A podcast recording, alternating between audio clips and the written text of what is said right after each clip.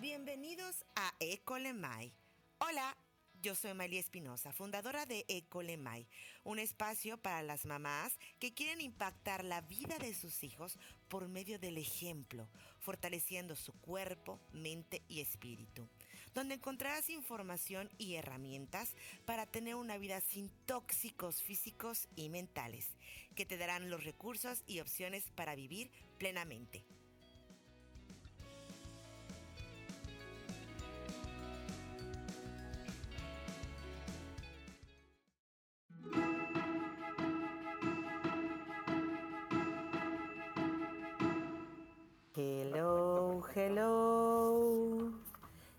Bienvenidos a Ecolemai.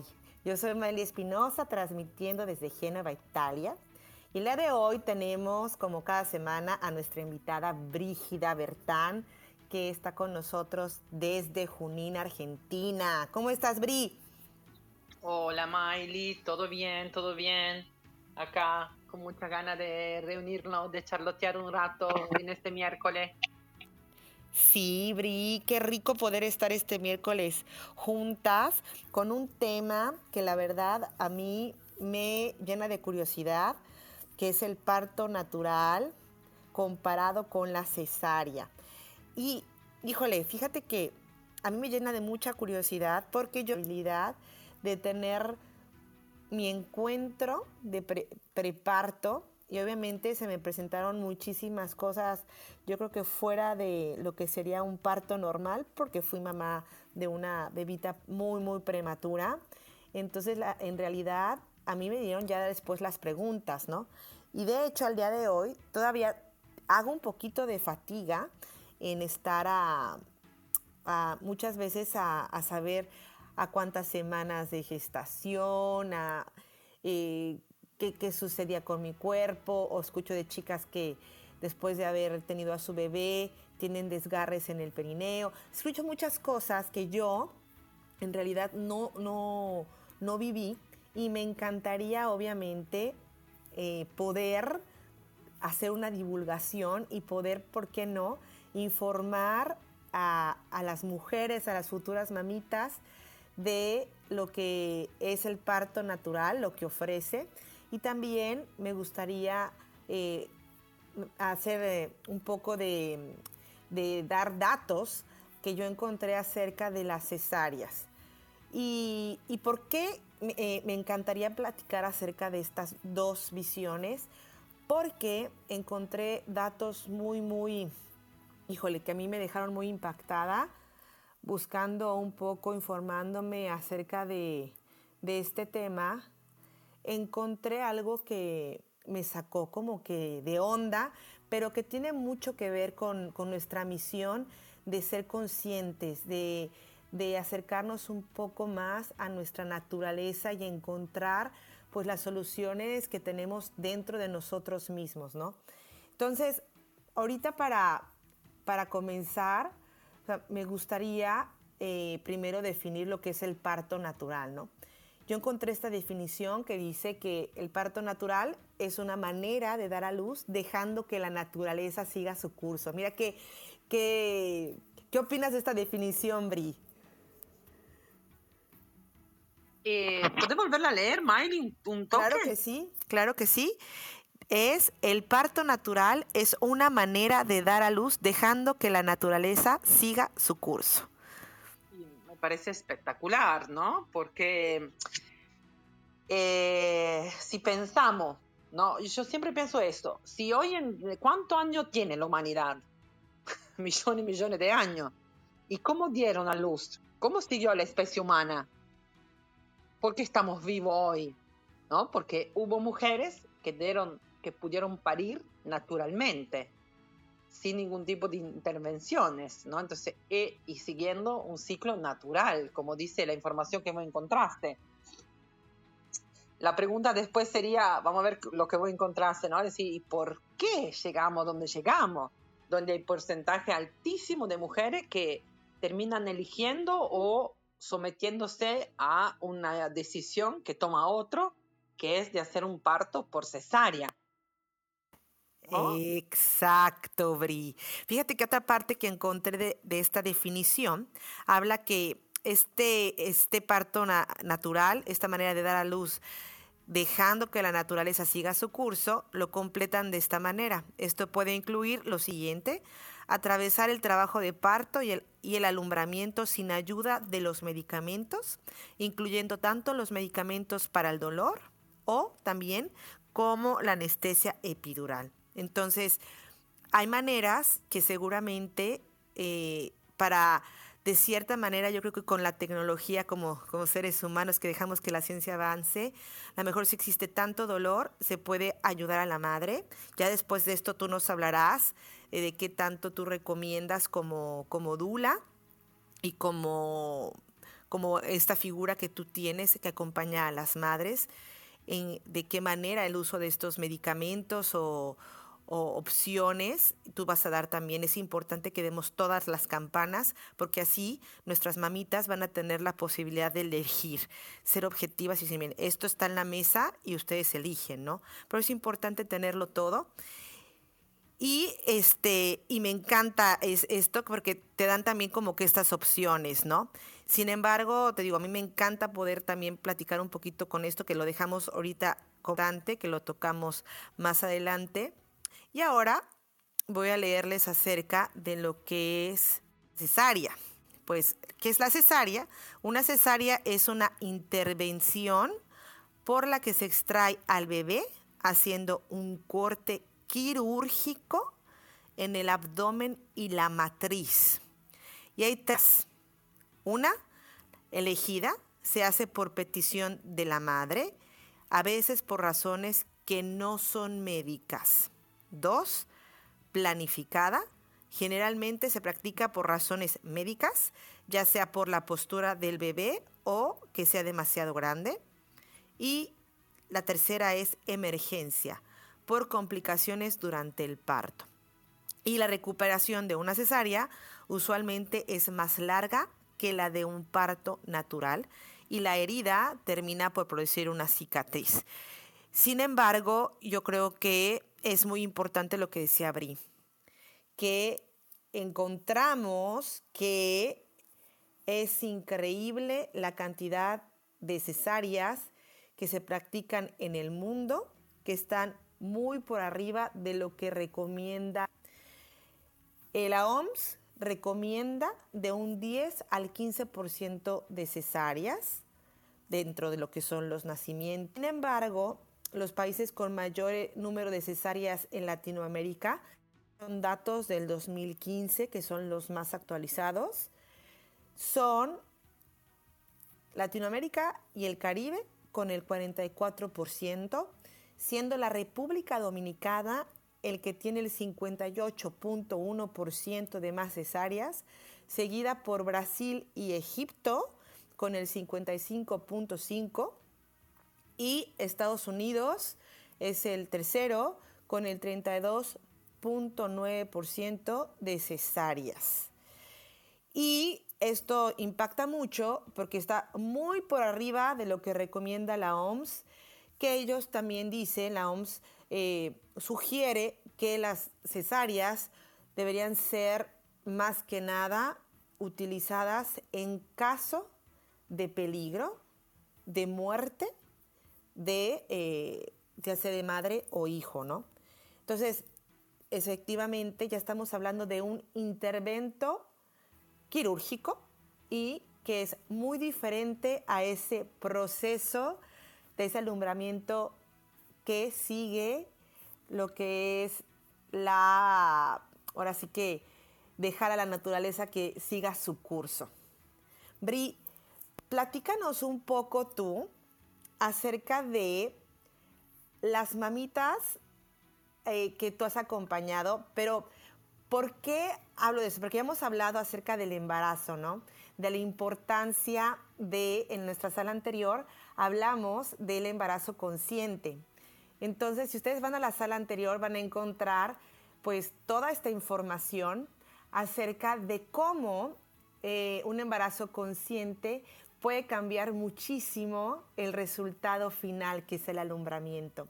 Entonces, yo platicando con Bri, me dijo, es que el tema para mí es así como que me gusta, pero yo no hablo de cesáreas. Yo he tenido poquísimo, o sea, casi ninguna cesárea, porque casi todas las mamitas, pues, naturales. Y obviamente con todo lo que platicamos la, la sala pasada, me parece súper lógico, porque obviamente todo el recorrido que tiene una mamita que está siendo seguida, que está siendo contenida en, en todos los aspectos de su vida, pues el resultado final va a ser un parto que fluya, ahora siguiendo su curso natural, Bri.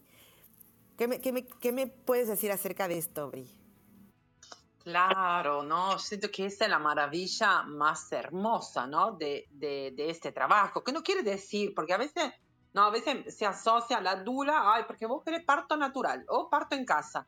No, no, uno acompaña los procesos, ¿no? Hacia dónde tiene que ir, porque obviamente sabemos que somos individuos que venimos con una historia, con una carga emocional, ¿no? Que no depende solo de nosotros y que a veces, ¿no? Hay que ver dónde se va, ¿no? Pero me pareció re lindo, porque por ahí muchas mujeres llegan al grupo diciendo, yo voy a ir a cesárea. Ah, buenísimo. ¿Y por qué vas a cesárea? ¿No? Y desde ahí empezamos a poner palabra a los miedos, a la fantasía, a la creencia que se fueron generando alrededor de los partos y los nacimientos. Y después, cuando estas mujeres reciben información, eh, empiezan a ponerse en juego, a, a, romper sus creencias, de alguna forma después ellas son las que eligen ir a parto, ¿no? O sin querer terminan en parto y un parto marav partos maravillosos. Entonces, como me parece que es eso el tema, ¿no? Yo siento que de alguna forma la mayoría de las mujeres estamos completamente preparadas para físicamente, toda para ir a parto, ¿no? Porque eh, yo creo en la sabiduría de nuestros cuerpos. Ninguno de nuestros cuerpos va a producir adentro nuestro otro cuerpito del cual no va a poder expulsar. ¿no? Son muy raras esas situaciones que pueden pasarse. A veces por, por ahí trastorno de diabetes, depresión alta, puede haber algunas situaciones que ameritan obviamente una cesárea. No es que estamos en contra de la cesárea. No, lo que a mí me parece como poner el foco y hablar de las intervenciones innecesarias. ¿no? Por ejemplo, en la ciudad donde yo vivo, Junín, provincia de Buenos Aires, Argentina, hay un porcentaje del 70% de cesárea. En una clínica el 78% es muchísimo. O sea, de 100 mujeres, 78 van a cesárea. No, y 70, y, bueno, no, si pensamos a la mamá, ¿no? Y si pensamos al bebé, pensamos que esos 78 niños pierden la posibilidad de, de entrar en contacto con la capacidad de nacer, ¿no? Que sabemos muy bien, yo nací por cesárea y me doy cuenta, ¿no? A raíz de mis varias formaciones, yo me doy cuenta de cómo y no lo digo ¿no? en víctimas, y, pero me doy cuenta ¿no? que haber nacido por cesárea, en algunas cosas siempre necesito que haya otro que me rescate, que me saque de las situaciones o que necesito a alguien al lado que me acompañe y me apoye. ¿no? Porque, y, y, ve, por ejemplo, escucho relatos de personas, con mi experiencia, ¿no? Con mi, de, escucho relatos de personas y yo enseguida me doy cuenta, digo, vos naciste por parto natural, ¿verdad? Porque es otra la experiencia que atraviesa nuestro cuerpo, nuestra psique, la, la confianza, la fe. Como no, quiere decir que todo, pero se nota. Yo lo veo que lo noto, lo noto muchísimo, ¿no? De, esa influencia. Imagínense pensando, ¿no? Que salimos de un lugar completamente aséptico, dentro del grembo de nuestra madre, con una temperatura perfecta y de repente, ¡pluf! medio dormido, nos sacan, ¿no? a, en vez, ¿no? Pasar por el canal de parto, pasar por la vulva de nuestra madre, entrar en contacto con todas las bacterias que están ahí. Eso a nivel inmunológico también es como eh, un shock ¿no? de, de, microbiota y de un montón de, de, de, entrar en contacto con un montón de bacterias que nos permiten encarar la vida más fortalecido o más protegido, ¿no? Eh, y eso me eh, siento que es una de las partes más maravillosas, ¿no? También, de, llevar información ahí, porque a veces, obviamente la mayoría de las mujeres toman la decisión de ir a cesárea desde el miedo.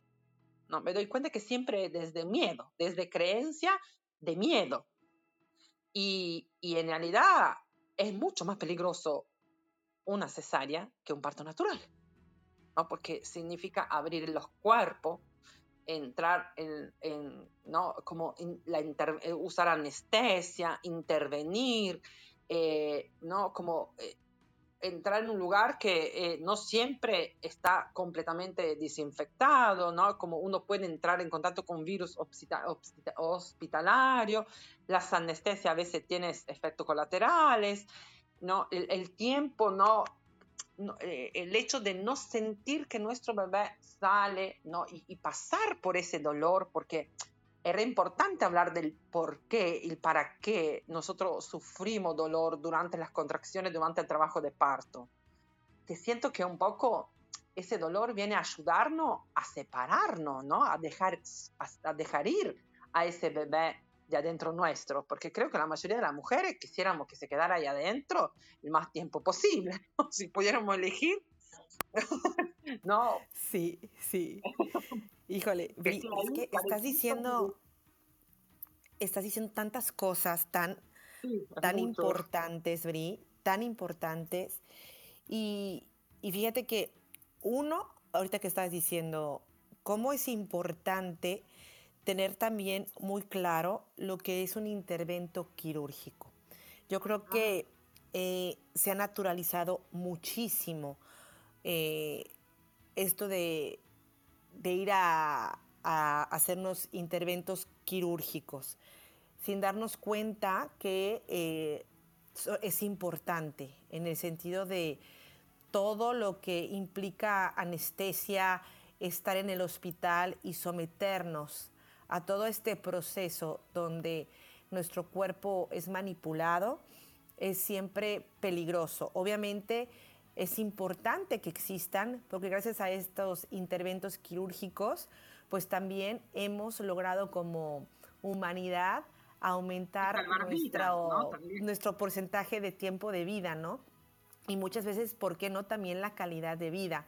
Sin embargo, es muy interesante pensar en que existe también la posibilidad de usarlos de manera consciente cuando son absolutamente necesarios y no como si fueran los caramelos de la tienda de la esquina.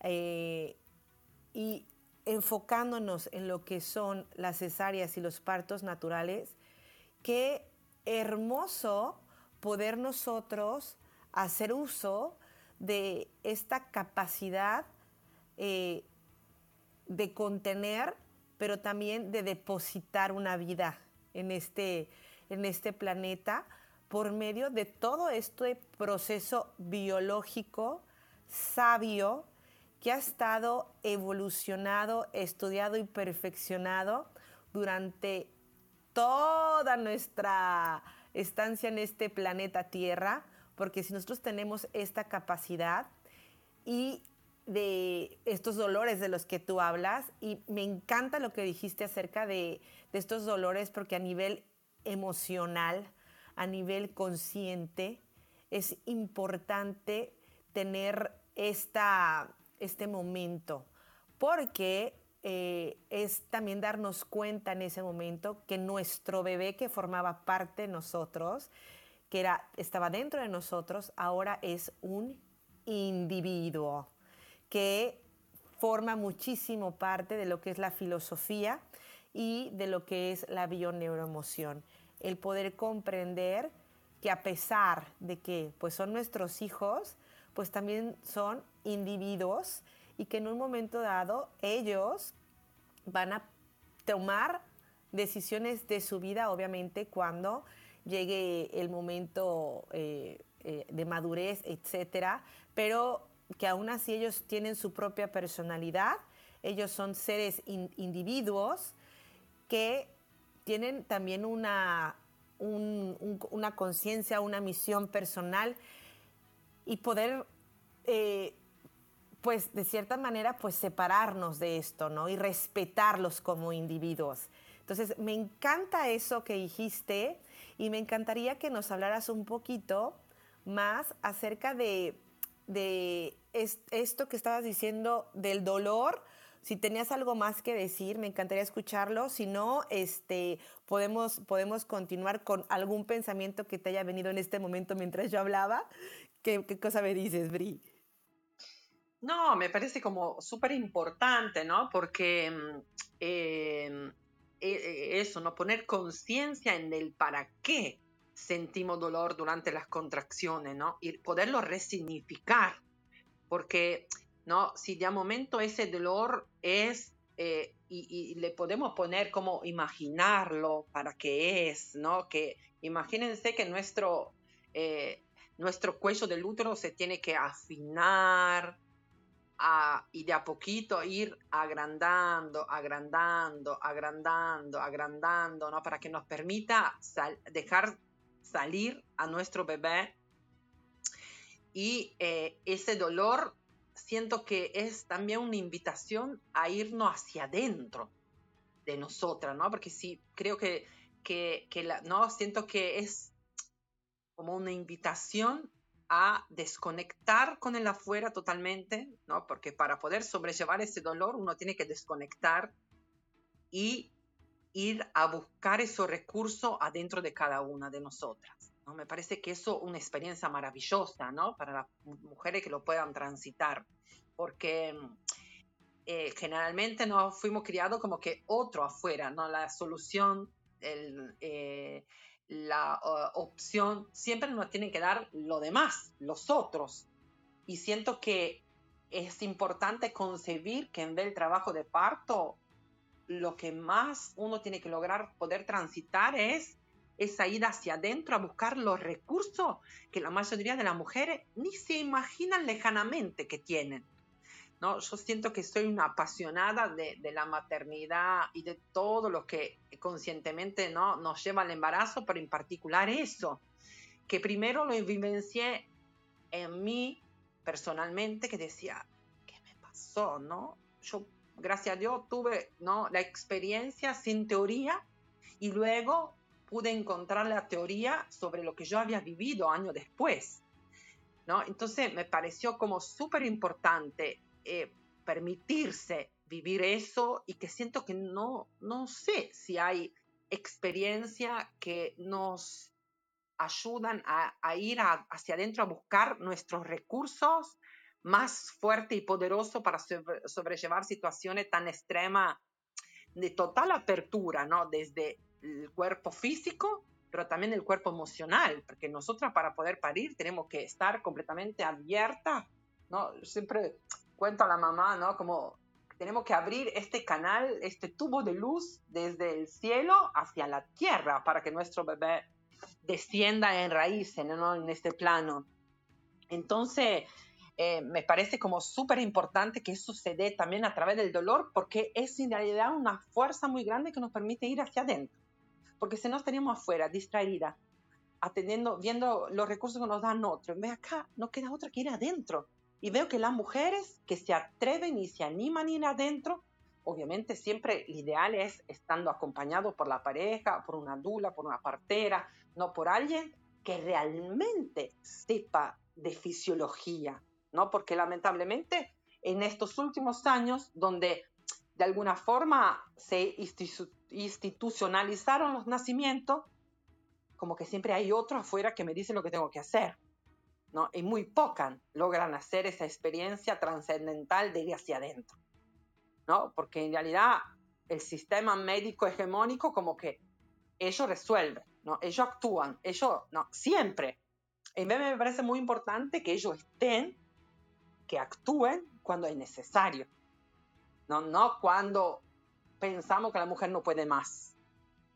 ¿No? Y, importante que haya alguien que acompañe ese proceso y que, y que haga saber a, esa mujer que un poquito más puede, que un poquito más puede, que sí que puede, que sí que puede.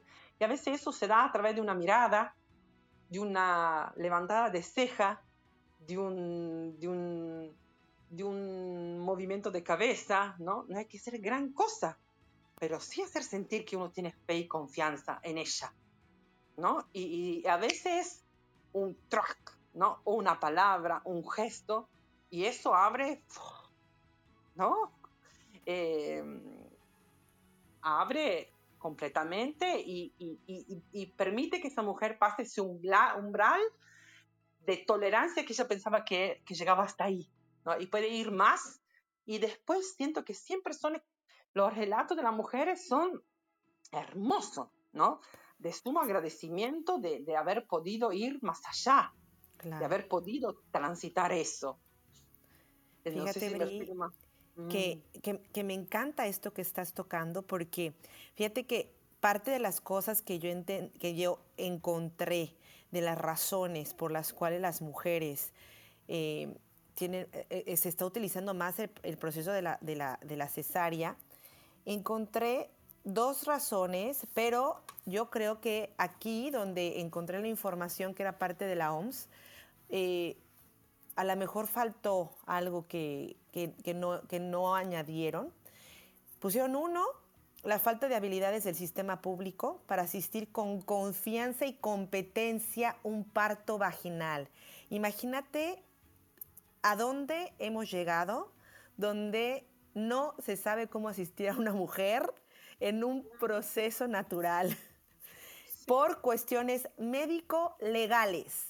Entonces, ah. ¿qué quiere decir esto? Que los hospitales y los médicos prefieren hacer una cesárea porque no saben cómo manejar un parto natural. Entonces prefieren hacer este procedimiento que es mucho más fácil para ellos hacer un tratamiento quirúrgico que seguir todo un proceso natural que prácticamente la mujer lo hace todo, pero sobre todo no saben, por falta de experiencia y de información, todo el proceso que es de manera natural, cuando esto es un proceso como sería dormir, comer, respirar, etcétera, ¿no? El, el segundo que a mí me impactó y dije, no puede ser, son incentivos financieros hacia los doctores y hospitales en, eh, en caso de partos planeados. Estamos hablando que entonces ya estamos eh, haciendo negocio con las cesáreas y estamos de cierta manera poniendo en riesgo de manera deliberada, no de manera eh, necesaria o, o inminente en caso de vida o muerte, a, dos seres que están por venir al mundo. Y yo creo que aquí la que faltó y que tú mencionaste, es que es súper importante, que yo encontré en un sitio, ahorita les voy a platicar, que encontré en el internet de, de ellos cómo describían un parto natural y un, y un parto este, y, una cesárea, el miedo. El miedo que la mujer comienza a vivir por falta de información y por esta desnaturalización que hemos vivido en todos estos años que nos han vendido y nos han dado la píldora que nos hemos tragado completamente de que sudar es malo, menstruar es malo, no es, eh, no es lindo, pues partorir, ¿no? Que natural, que, que, dolor, o sea, qué horror, ¿no? Entonces, todos estos, estos comentarios que, que existen en el mundo, donde las personas dicen, ay, no, yo voy a tener un hijo, sí, pero a mí que me hagan la cesárea porque yo no quiero sentir dolor, hay que nazca, ¿no? Sin adentrarse a este proceso que es natural como es parte de la vida, ¿no? Mm. Entonces, es súper importante darnos cuenta de informar y divulgar acerca de este proceso del parto. Qué importante es poder dialogar entre mujeres, como decías tú, en estos encuentros que haces tú de panzas, en, estos encuentros a lo mejor también de panzas, pero ya posparto, ¿no? Donde cada una da sus, sus este, impresiones. Seguramente, yo no sé, Bri, pero ahorita me viene una idea que en tus, en tus reuniones de panzas viene una mamita después de haber partorido, después de haber tenido el bebé, dado a luz. Sí, y, cuenta su relato, sí. ¡Qué maravilloso! Eso es una cosa hermosa, porque entonces logra pasar su experiencia a las mamitas y les da, les abre el camino. O sea, esto, este es un proceso que a mí me encanta, Bri, porque se da de manera natural como se ha dado siempre, ¿no? Claro, y justo el otro día em, cumplió tres añitos Dante, que es un bebé que yo acompañé y me hice muy amiga de la mamá. De hecho, hace poquito fui la madrina de ese bebecito. Y justo en el, en el bautismo nos contábamos, antes del bautismo hicimos ritual de placenta, porque ella hacía mucho que no la había podido sacar. Bueno, hicimos como un ritual muy lejos del tiempo, pero bueno, eso fue los, fueron sus tiempos. Y, y justo nos acordábamos del parto, ¿no? Y ella contaba, y le digo, Ceci, ¿cómo arrancaste a tener contracciones? Y me dice, Brígida, ¿no te acordás? Yo había ido a la ronda de panza y había venido otra mamá a contar su, su parto, que había sido un parto hermoso, maravilloso, en institución. Y dice, Brígida, yo te vi eh, contarlo con tanta pasión junto a la mamá que me llegó, me llegó esa oxitocina, esa, ese sentimiento de amor. dice, me llegó todo y ella fue al baño antes de irse, rompió bolsa. Y, y ella, siempre decimos, ¿no? Que ahí se activó oxitocina. En ese encuentro activamos oxitocina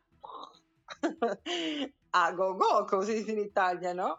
Y, y, a la madrugada nació Dante, de un parto hermoso, hermoso, hermoso, hermoso, súper natural y, y, sin ningún tipo de intervención, ¿no? Y entonces siento que sí es súper poderoso, ¿no? Escuchar los relatos, ¿no? Yo digo, escuchar relatos verdaderos y, eh, y que sean puros, porque la mayor parte de los cuentos son trágicos. Eh, son casi de terror lo que se escuchan, ¿no?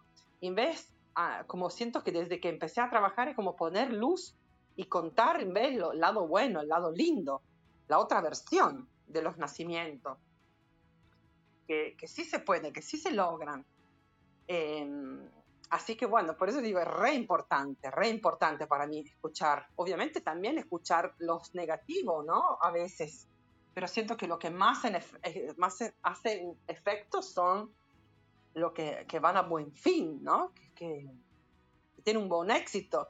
Y en eso agrego, ¿no? Sobre lo que vos habías dicho, que la mayoría, ¿no? De los últimos eh, partos es en instituciones que realmente no tienen las herramientas, ¿no? Porque los médicos, las parteras se forman en las universidades y que son saberes que que pasan a través de los libros y que sobre alguna evidencia científica, pero evidencia de científica y según quién. No, cosas que antes, antiguamente, la partería era transmitida de generación en generación. ¿no? Esa sabiduría de cómo asistir los partos, cómo atender situaciones problemáticas, era transmitida de voz en voz, ¿no? verbalmente y con mucha práctica. Y hoy en día realmente yo he hablado con muchos residentes que por ahí estudiaron obstetricia y durante la residencia mm, por ahí no ven ningún parto o muy poco porque la mayoría van a cesárea. Entonces no tienen experiencia. No, entonces, y agrego, no hay experiencia y no hay humildad de poder observar que necesitan las mujeres, ¿no?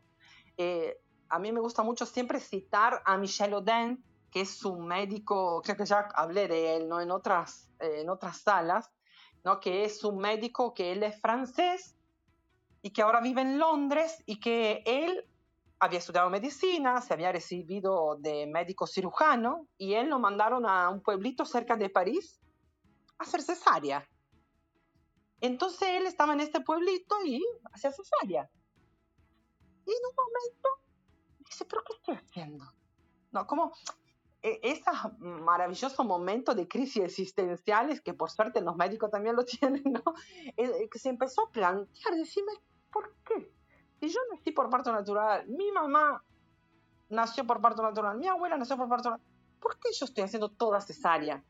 ¿No? Él, gracias a Dios, tuvo un gran despertar y él pudo decir, a ver, empiezo a observar qué necesitan las mujeres ¿no? Entonces él pudo ponerse en una situación más pasiva de observación. Yo siento que ahí hay que tener mucha humildad, ¿no? Porque decir, yo como médico me quito el poder y doy el poder a la mujer y veo que necesita. Y yo quedo como observador a disposición a ver qué pasa, ¿no? Y él fue uno de los médicos que empezó a escribir mucho sobre esto y a, y a compartirlo por el mundo, dando conferencias y cursos, ¿no? donde se dio cuenta que en realidad el parto es parte de nuestra vida sexual, que se, que se desarrollan y que nosotros producimos las mismas hormonas cuando parimos que cuando tenemos relaciones sexuales. Y que entonces él dijo, ah, entonces, en lugar de estar, que la mujer esté pariendo en una sala fría, poco acogedora, ¿no? Empezó a construir, construyó una, una habitación que fuese lo más lindo, ¿no? Como para ir a tener relaciones sexuales, lontita, de madera, con una camita calefaccionada, que fuese el lugar más semejante al lugar de la casa y que tuviese, ¿no? Como telas o algunas eh, eh, eh, para sujetarse, para poder disponer de distintas posiciones, ¿no? Entonces él empezó a observar que, de esas formas las mujeres parían,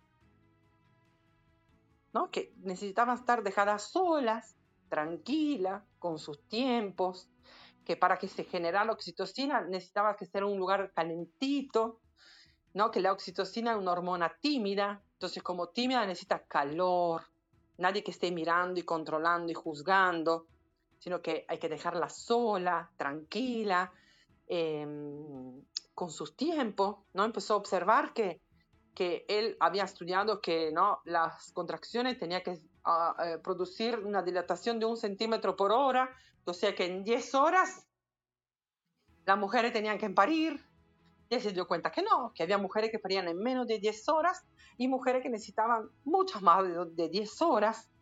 ¿no? Pero que eso era relacionado a su historia, a su vida sexual, Que ahí se podían desarrollar y soltar sus traumas y necesitaban más tiempo que otra para enfrentarlo y desarrollarlo, ¿no? Entonces me parece como increíble lo que él pudo hacer a nivel mundial y escribir un montón de libros que hoy en día nos llegan a la mano de varios profesionales y donde podemos realmente entender cómo es la fisiología.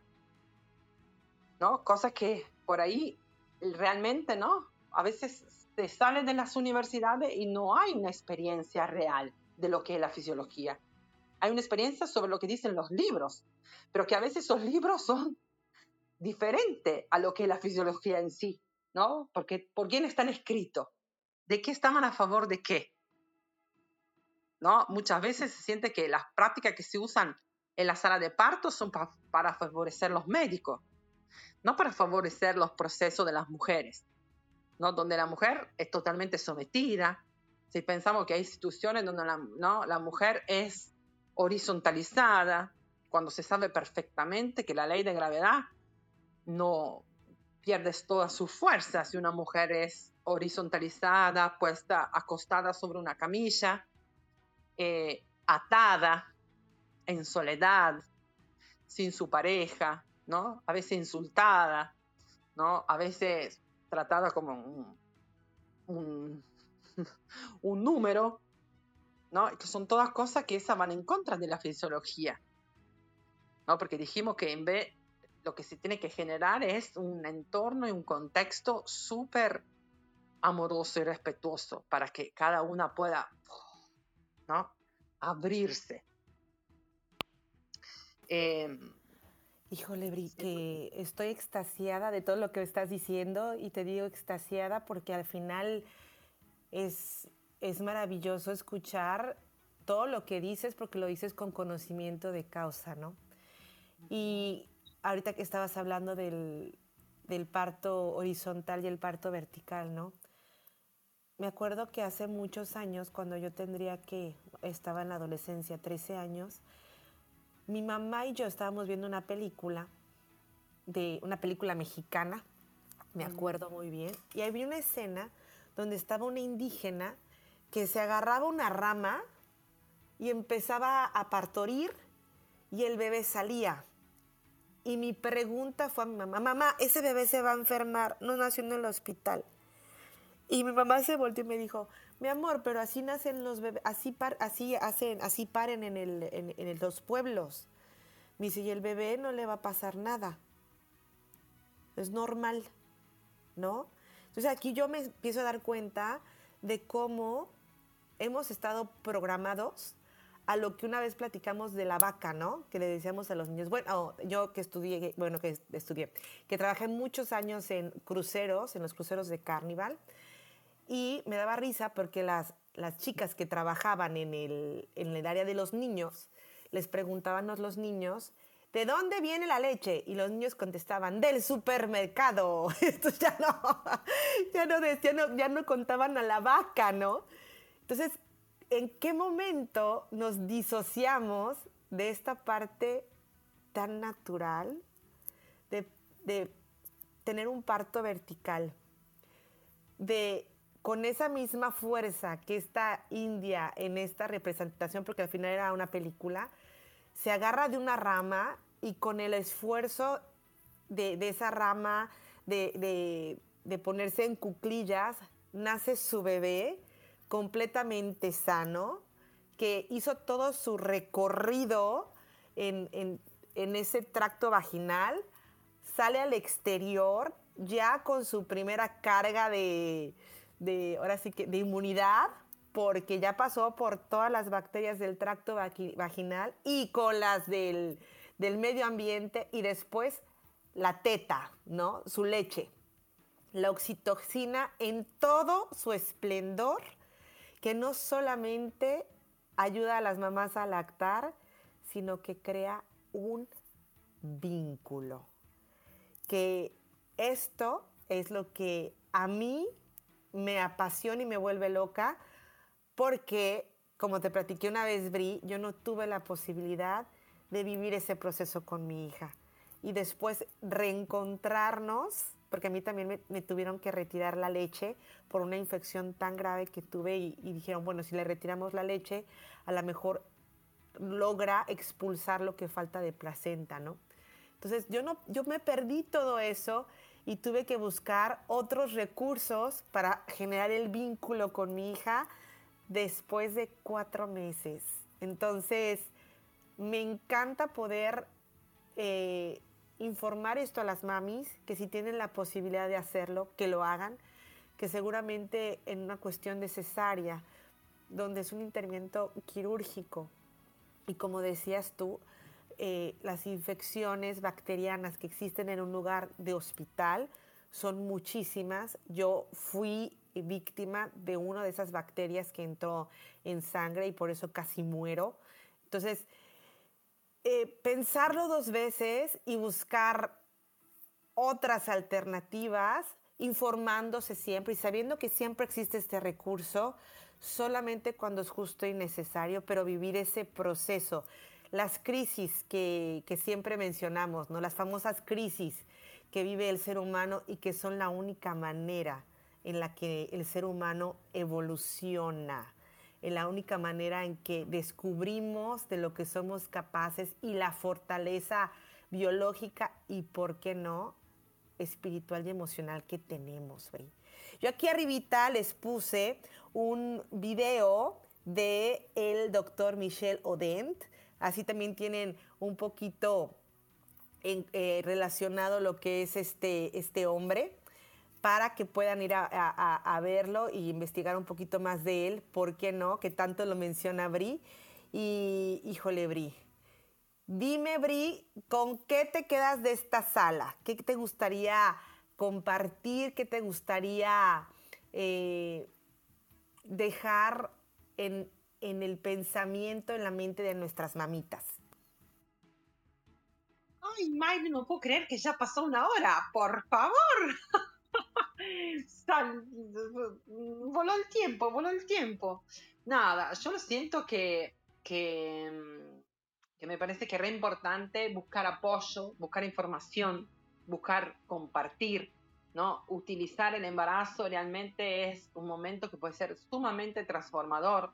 Después también, ¿no? No estamos solo hablando del embarazo en sí, ¿no? Porque después el parto dura un día, dos días y siento que, ¿no? Todo lo que puede llevarnos a transformar la maternidad, independientemente del tipo de nacimiento, ¿no? Porque ahora yo así me, me apasioné hablando del, pero no, no quito, ¿no? Que sea una experiencia súper poderosa y hermosa también dar a luz por cesárea, ¿no?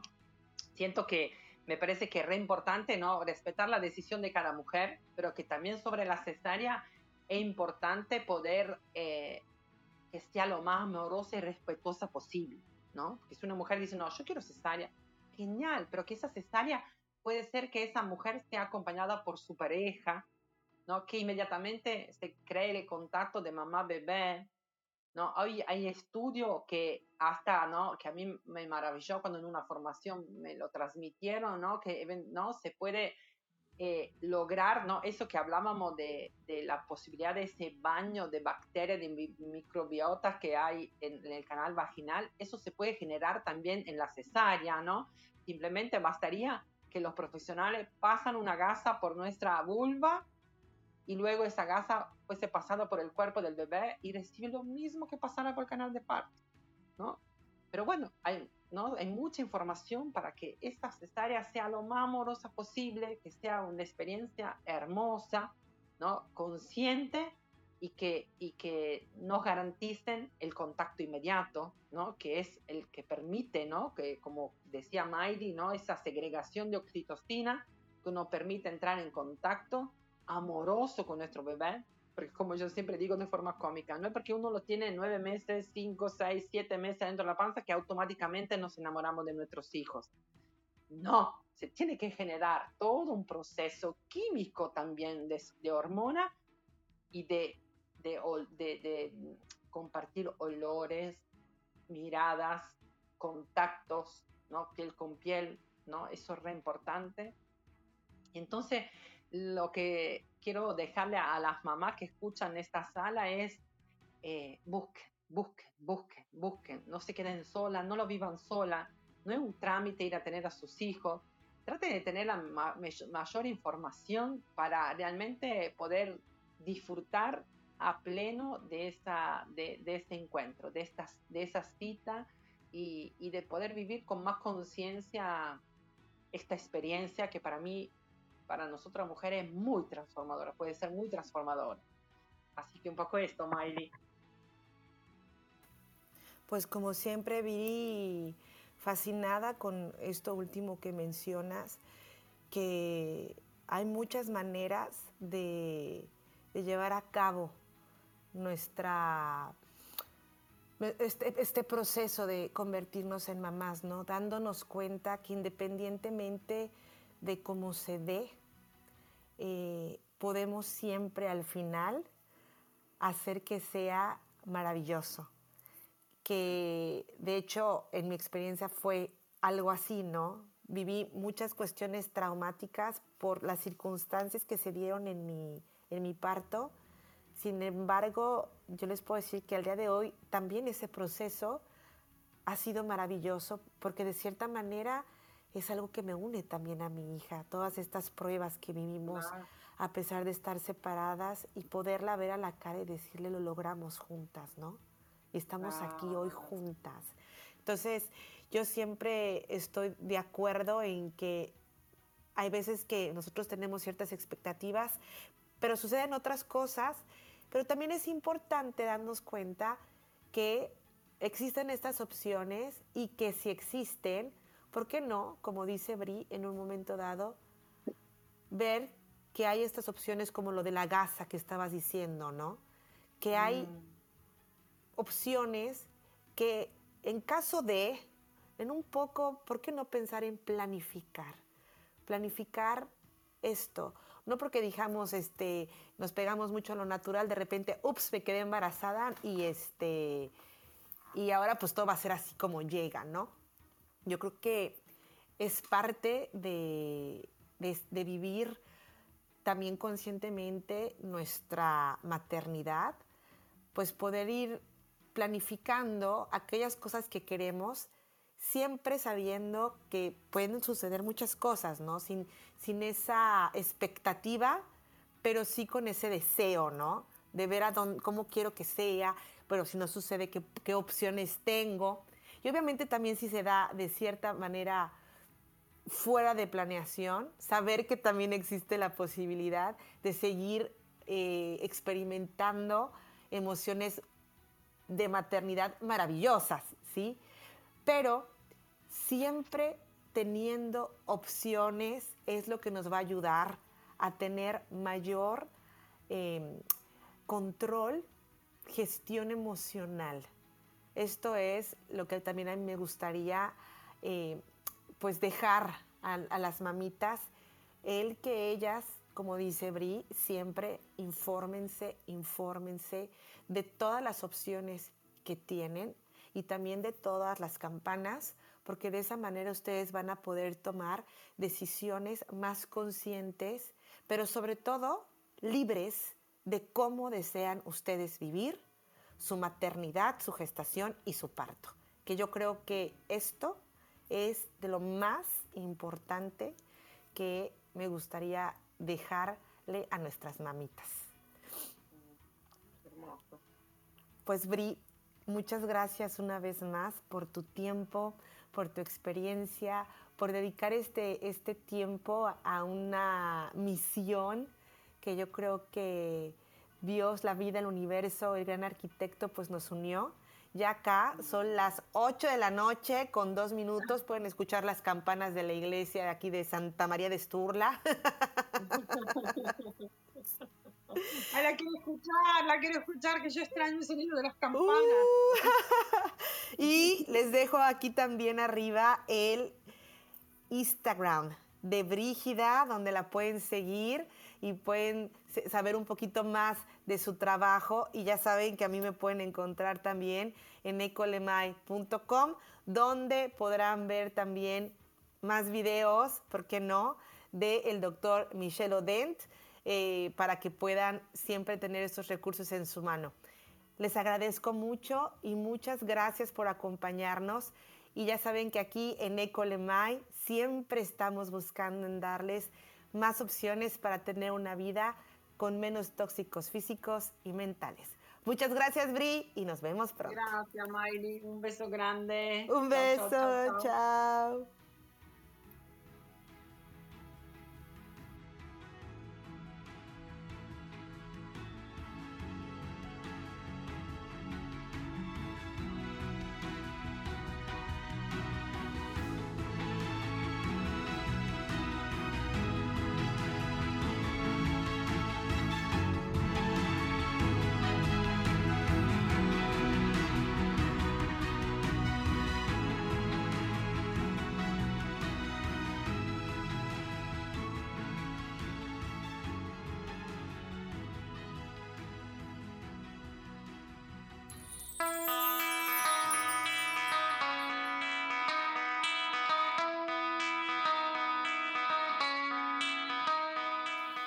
esta es una opción más de cómo vivir tu vida sin tóxicos físicos y mentales. Recuerda que el aprender cosas nuevas amplía nuestro mapa del mundo y nos da más opciones de cómo queremos vivir nuestra vida. Te invito a ecolemai.com donde encontrarás información, videos, audios y descargables que te pueden interesar. Solo tienes que ir a dar un ojo. Muchas gracias y nos vemos pronto.